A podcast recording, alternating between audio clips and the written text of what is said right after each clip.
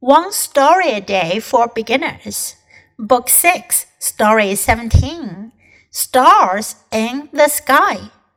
Look at all the stars in the sky at night. They are very small. They are far away from us. What is the closest star to Earth? It's our sun. Yes, the sun is a star. Would you like to go to the sun? Well, it is too hot for us. But even if we could visit the sun, it would take us a long time to get there. How long?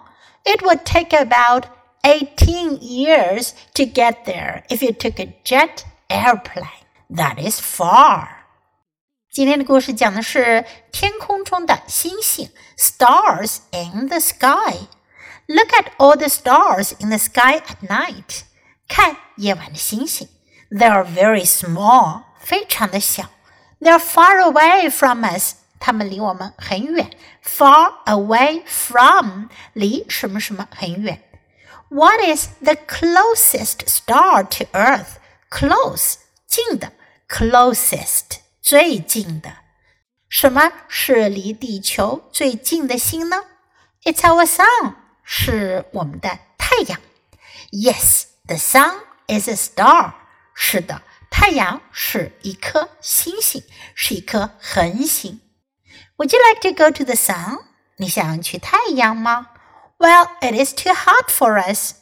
嗯，可是呢，太阳它太热了。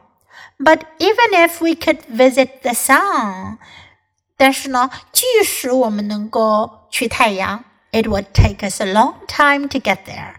我们也要花很长的时间才能到那儿。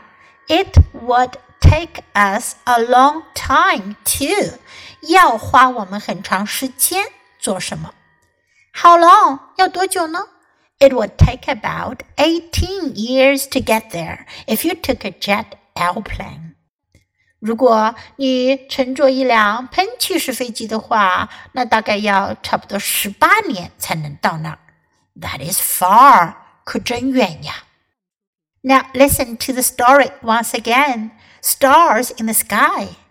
Look at all the stars in the sky at night. They are very small. They are far away from us. What is the closest star to Earth? It's our sun. Yes, the sun is a star. Would you like to go to the sun? Well, it is too hot for us.